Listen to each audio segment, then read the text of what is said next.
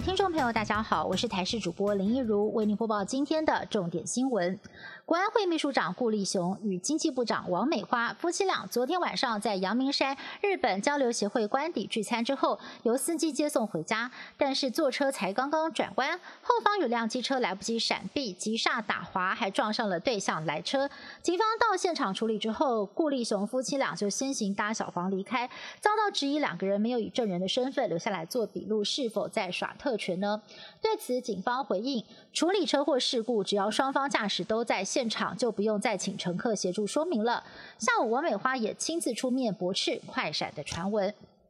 莱猪在明年元旦即将开放进口，但是中央仍然是不标示来记，让消费者有所疑虑。台北市政府在今天率先宣布，从明年元旦开始，进口商必须要强制的检验来记，超商、超市、卖场则是必须要设置不含莱克多巴胺肉品专区，替民众把关。台北市长柯文哲更酸，中央整个管理乱成一片，让地方不知所措。但是也坦言，如果其他地方进口来猪之后再转卖到北市，可能就管不到。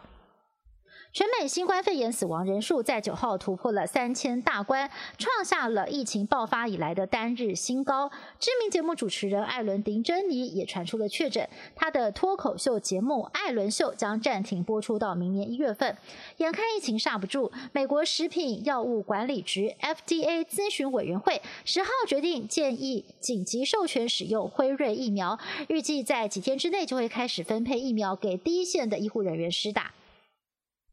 澳洲本土的生物制药公司 CSL 跟昆士兰大学合作研发的新冠疫苗，最近传出了临床试验出状况，因为疫苗当中使用了 HIV 蛋白，导致部分受试者艾滋检验呈现未阳性的反应。研发人员强调，受试者体内虽然出现了 HIV 抗体，但是不会危害健康。不过政府表示，为了避免民众对疫苗失去信心，跟药厂协商之后，决定要终止五千一百万剂国产疫苗订单。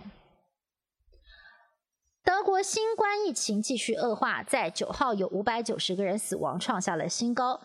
德国总理梅克尔在国会发表演说的时候，向来严肃的他难得动了真性情。他身穿深红色的套装，肢体表情都很激动，有时候还双手合掌，甚至是语带颤抖的说：“如果我们在耶诞节前太常互相接触，结果变成祖父母的最后一个耶诞节，那就是我们太失职了。我们不应该这样。”他用感性的语气跟诉求呼吁全民要遵守防疫规定。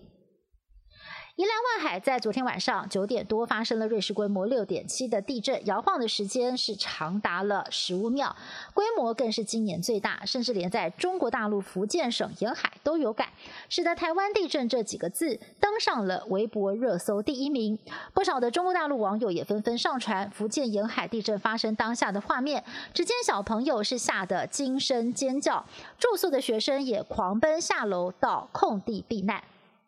以上新闻是由台视新闻制作，感谢您的收听。更多新闻内容，请您锁定台视各界新闻以及台视新闻 YouTube 频道。